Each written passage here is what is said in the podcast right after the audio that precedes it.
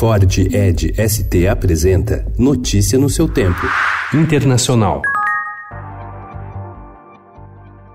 O presidente Jair Bolsonaro alertou ontem para o risco de sanções impostas pelos Estados Unidos ao Irã ameaçarem empresas brasileiras. Desde junho, dois cargueiros iranianos que estão na lista negra do Departamento do Tesouro americano esperam no porto de Paranaguá uma decisão judicial para abastecer e seguir viagem. A Petrobras se nega a vender combustível às embarcações, pois teme sofrer punições. Em Brasília, Bolsonaro afirmou que o problema das sanções dos Estados Unidos ao Irã é um risco para as empresas brasileiras. Estados Unidos, de forma unilateral, pelo que me consta, tem embargos levantados contra o Irã. As empresas brasileiras foram avisadas por nós desse problema e estão correndo risco nesse sentido e o mundo está aí e ao menos dois cargueiros iranianos, também alvo de sanções do Departamento do Tesouro dos Estados Unidos, estão na costa de Santa Catarina, na fila para atracar no porto de Imbituba. Tanto o Gange quanto o Deuruba, assim como os navios parados em Paranaguá, desembarcarão ureia, um fertilizante e carregarão milho em grãos.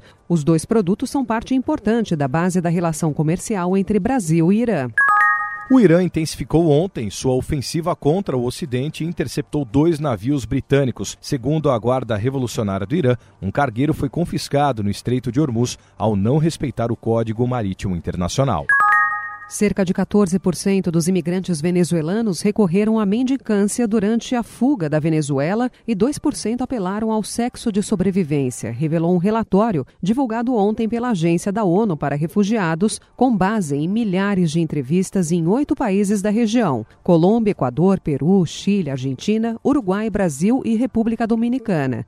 O documento revela que 34% dos imigrantes não tinham nenhum tipo de permissão de entrada ou permanência no país onde foram entrevistados.